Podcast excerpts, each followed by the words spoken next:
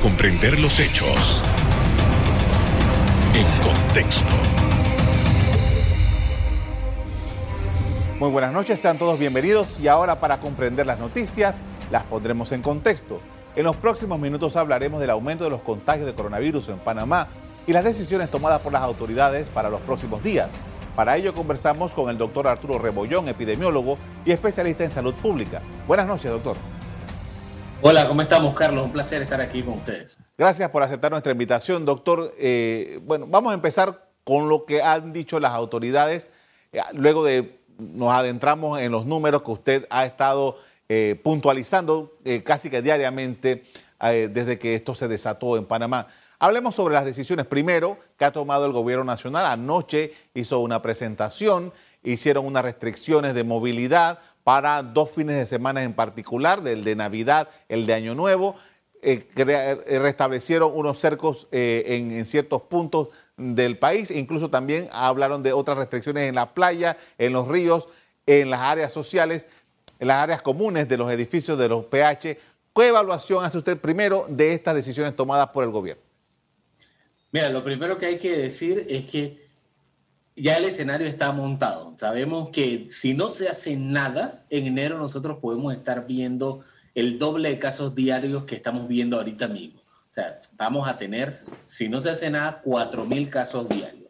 Eso implica que la reacción que tienen que tener las autoridades y la comunidad tiene que ser así mismo de agresiva. Ya nosotros tuvimos una de las cuarentenas más grandes de la, de la historia del país y del planeta, en la que sabemos que tuvo un limitado ah, impacto en los datos. Sabemos que la cuarentena que tuvimos antes bajó, aguantó los casos en 36% cada día. Sin embargo, ahorita, con el golpe que ha tenido la economía, con el golpe que ha tenido la sociedad, no se pueden hacer esos cierres. Ahora tú tienes que hacer cierres más inteligentes y buscar los momentos donde la gente va a interactuar más, que son el fin de semana de Navidad, el fin de semana de Año Nuevo, mucha gente que viaja para el interior y puede movilizar los casos de la provincia de Panamá hacia otras que no tienen tantos casos, como Coclé, Azuero, Chiriquí, para ir a pasar las fiestas allá. Entonces se hicieron las limitaciones eh, en esos fines de semana principalmente.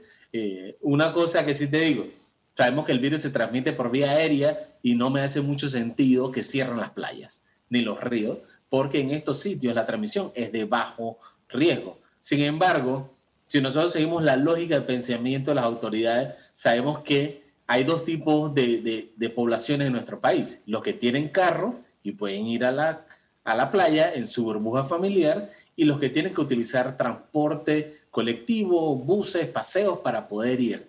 Eso implica de que tú vas a mezclar 15 burbujas familiares en un bus que van a manejar por dos horas para llegar a una playa y eso no es la playa la que es de riesgo, es el trayecto lo que hace que sea de riesgo. Entonces, como no puedes suspender el transporte público, lo que supone es el destino, detienes el destino y ya nadie puede ir. Entonces, es una forma indirecta de bajar el riesgo. Oye, qué buena explicación nos ha dado. Eh, han pasado nueve meses para que por lo menos yo entendiera ¿Cuál podría ser la motivación de cerrar las playas y los ríos? Le agradezco mucho esa explicación, doctor, porque la verdad es que yo no, nunca le encontré sentido hasta ahora que lo acabo de escuchar. Pero más allá de eso, doctor, hay, un tema y es que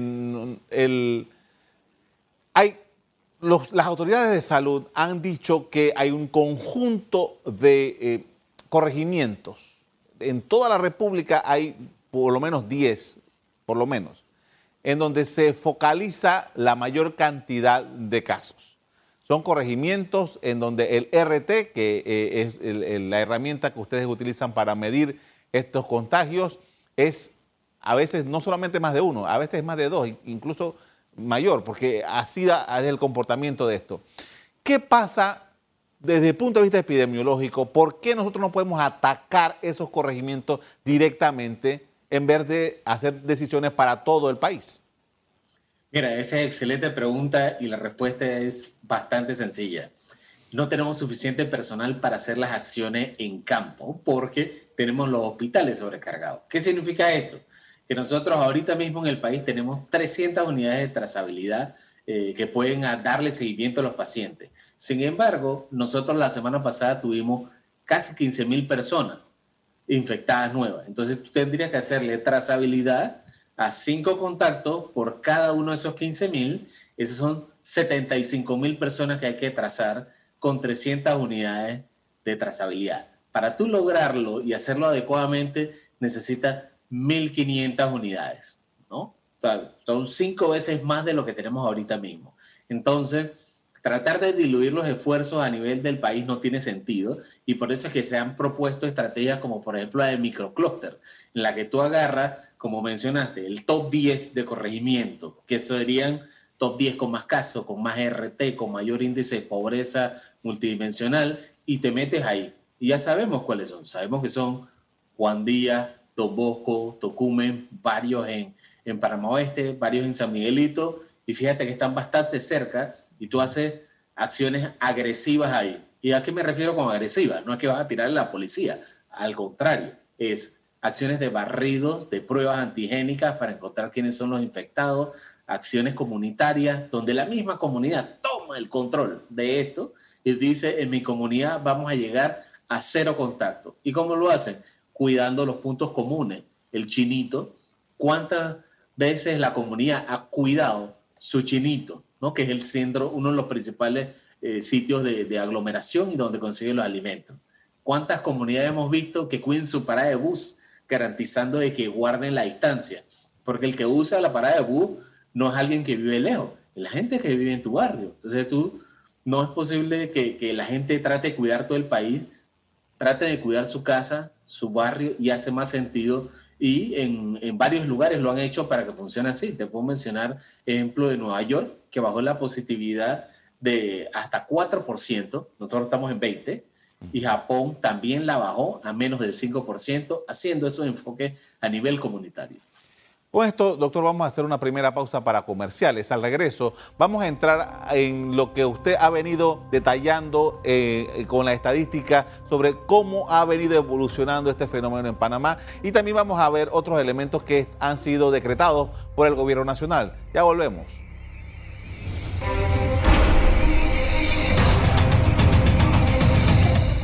Estamos de regreso con el doctor Arturo Rebollón, epidemiólogo y especialista en salud pública, quien analiza la situación que enfrenta Panamá con el aumento en los casos de COVID-19.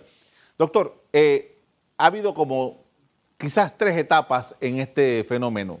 la inicial, lo que ha pasado, lo que pasó en junio, julio y lo que está pasando ahora. Creo que son los puntos focales de las investigaciones que ustedes siguen, los epidemiólogos. En julio nosotros pensábamos que estábamos eh, al borde, que esto era una cosa que no se podía controlar en Panamá y se logró bajar. Ahora estamos en una situación aún peor. Explíquenos qué es lo que ha ocurrido con el virus y los contagios en el país. Mira, ese, yo creo que esa es la pregunta que se han hecho todos los países y vale la pena compartirla. Nosotros al inicio pasamos, como todo el resto del planeta, por una fase de sorpresa. No sabíamos qué es lo que nos acercábamos, no sabíamos cuántas personas iban a estar infectadas, cuál era la, capacidad infecciosa del virus, cuántas camas se iban a necesitar para hospital, qué estrategias de comunicación se iban a hacer y nos agarró por sorpresa. ¿Y a qué me refiero que nos agarró por sorpresa? Que nosotros empezamos como uno de los pocos países del mundo detectando muertos. ¿Y qué implica que hayamos detectado muertos? Que la infección estuvo en nuestro país 20 a 30 días antes.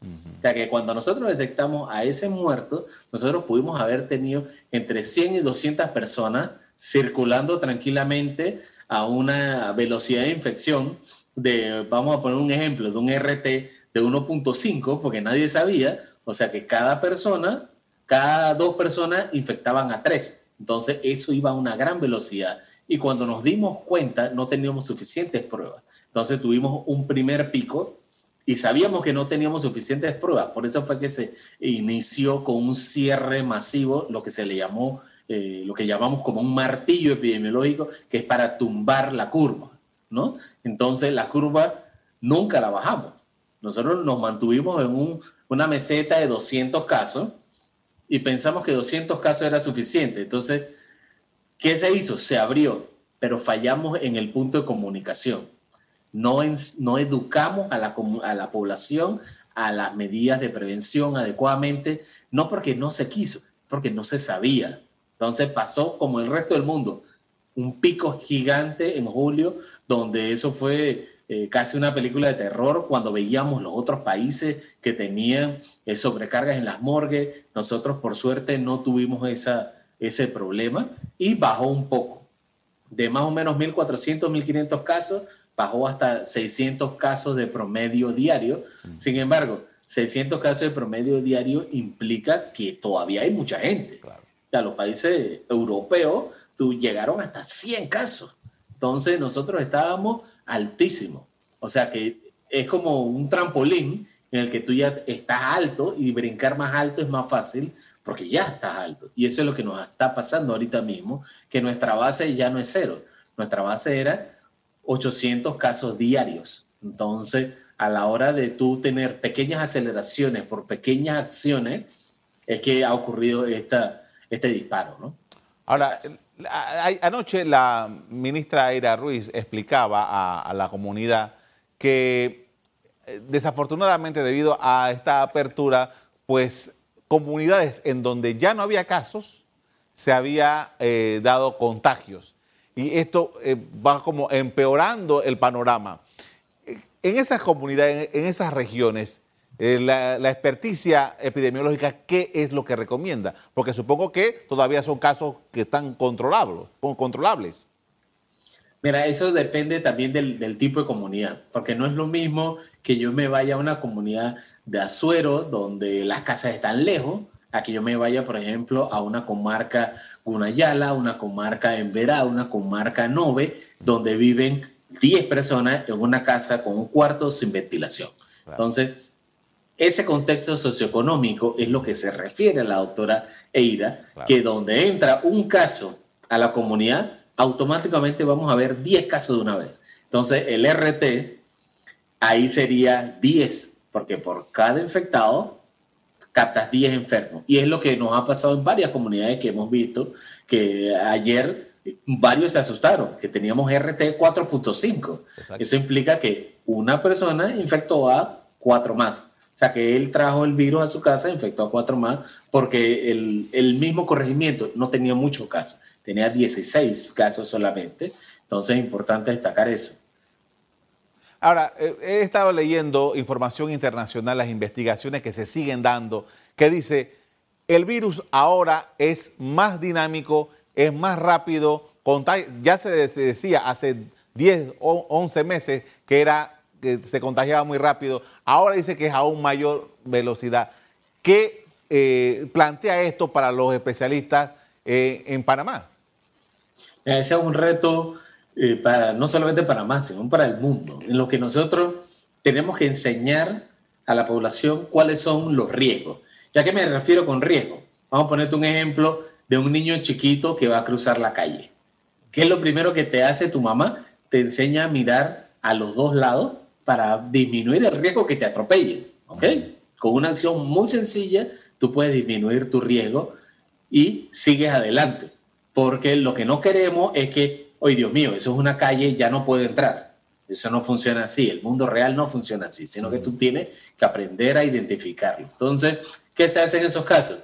Vamos a poner un ejemplo de centros comerciales, que estamos en, Navidad. Si tú sabes que vas a un centro comercial que tiene aire acondicionado y te vas a meter a un, un, almacén que está muy lleno, lo mínimo que tú tienes que ir es careta y mascarilla y quedarte en esa tienda menos de 10 minutos. O sea, tú entras, buscas lo que quieras y sales. Los que se benefician de eso son los hombres, porque los hombres nada más vamos, buscamos un pantalón, ni nos lo probamos y nos vamos. ¿no? Entonces, ese tipo de contexto y de práctica es un cambio que es social, en el que se le recomienda a la gente, vas al centro comercial, haz tu lista, dónde vas a ir y solamente compras eso y te vas. Entonces, disminuyes el tiempo, te proteges con tu careta, con tu mascarilla, ten tu propio jaboncito, tu propio alcohol, tu propio gel, si es necesario, y te vas a ir educando para que tú te cuides tú solito. Porque es injusto decirle también a la gente que porque fue al centro comercial te infectó. Como lo mencionaste, esto es un virus que es altamente infeccioso y yo conozco gente que con carilla, con mascareta, con lavado de manos, con todo el protocolo, que no entra nadie, aún así, una sola salida donde tuvieron un pequeño error, se infectaron. Entonces, no hay que estigmatizar a la persona que se infectó, es al revés. Este es un virus que es súper infeccioso y que ha mostrado ser un, un, eh, combatiente muy eficiente ahorita mismo. Doctor, yo quiero retornar a lo que usted nos mencionaba al principio acerca del de el, tema de la playa y que el, tema realmente aquí es el transporte, el transporte colectivo hacia las playas. Y el, transporte colectivo en Panamá hay muchos trabajadores que lo, usan. Y muchas personas están diciendo, bueno, parte del problema es el transporte público. Eh, pero aquí yo, le, yo decía esta mañana en un programa de radio, pero yo veo a, los buses yo veo a todo el mundo va con su, con su ah, mascarilla, yo veo a todo el mundo con su, ah, o mucha gente con las pantallas estas faciales, pero al final, ¿qué es lo que nosotros tenemos que tomar en cuenta si tenemos la necesidad de ir en un transporte público, doctor? Claro, mira, transporte público no es solo que se dice que es de riesgo porque está en los papeles.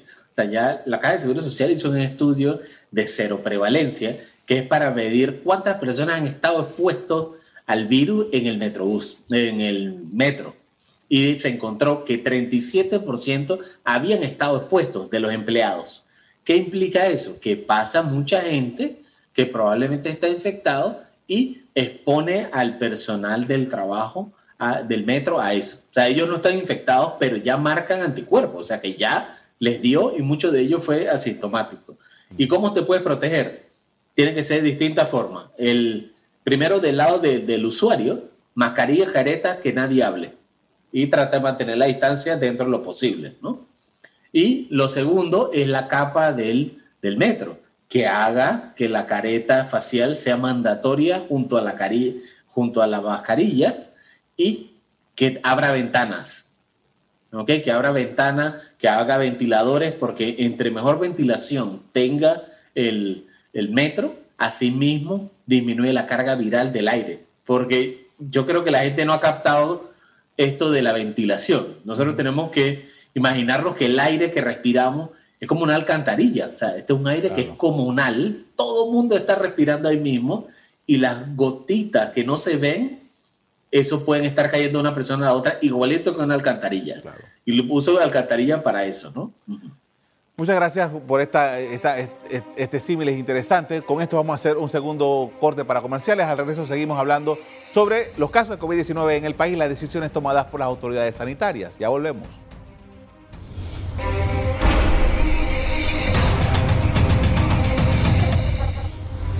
En la parte final estamos de regreso con el doctor Arturo Rebollón, epidemiólogo y especialista en salud pública, quien nos viene conversando sobre el fuerte impacto que ha tenido el COVID-19 en el último mes y los planes para frenarlo. Y justamente en eso queríamos, eh, de eso queríamos hablar en este, en este último segmento. Doctor, porque, ok, ya se tomaron estas decisiones que hablamos al principio por parte del gobierno nacional, pero las posibilidades de que esto impacte en la baja de los casos eh, bueno, usted hace las proyecciones en matemáticas, yo no sé cómo hacerlas, pero me da la impresión de que no van a ser muy, muy fuertes, muy grandes, y que eventualmente en enero aquí va a, tener, va a haber que tomar otras decisiones. No sé cómo lo ve usted. Mira, está en lo correcto. Las, las acciones que se están haciendo en este momento no planean bloquear la transmisión del virus. Lo que se planea es primero levantar como una llamada alerta de que esto es un problema que es serio y que nueve meses después estamos en la situación que le ha pasado al resto de los países. Entonces, hay que empoderar a las comunidades, que son las únicas que pueden evitar que el virus llegue al hospital. Porque ahorita mismo lo que tenemos es que ya el hospital está lleno y vamos a empezar a oír cada vez más, cada vez más que la gente va a tener que formar fila para entrar a los hospitales. ¿Ok? Y aunque pongan cama, cama vacía no cuida paciente. No tenemos personal para decir, para atenderlo. Y no es porque no se quiera. O sea, el Ministerio de Salud ha hecho convocatoria desde mayo, julio, agosto, ha hecho como cuatro convocatorias y no hay personal que lo haga. Entonces, ¿qué hicieron ayer? Tuvieron que abrir las puertas a atraer médicos especialistas internacionales. Algo que los médicos de aquí, en Panamá, siempre han peleado de que tiene que hacer los dos años internados. Bueno, esta es una situación mayor y, y, no, no has visto ningún rechazo de esa solicitud, porque simplemente ya sobrepasamos la capacidad. Pero nosotros vivimos una época de tecnología.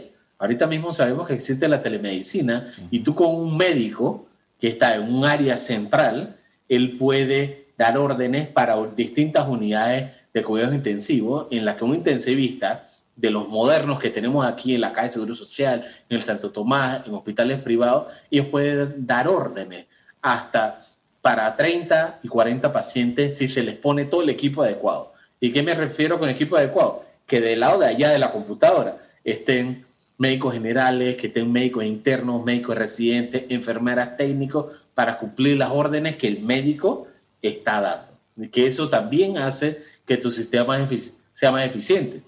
Porque si tú pones a un intensivista físicamente en cuidado intensivo, él solo puede atender lo que el tiempo le da. Y esos son aproximadamente entre 10 a 15 pacientes, que es lo que nos ha estado indicando el equipo del Seguro Social. Entonces, hay que mejorar un poco la eficiencia hospitalaria, las acciones comunitarias, que a mí me gustaría ver los grupos juveniles, los grupos estos de la, de la birria fútbol.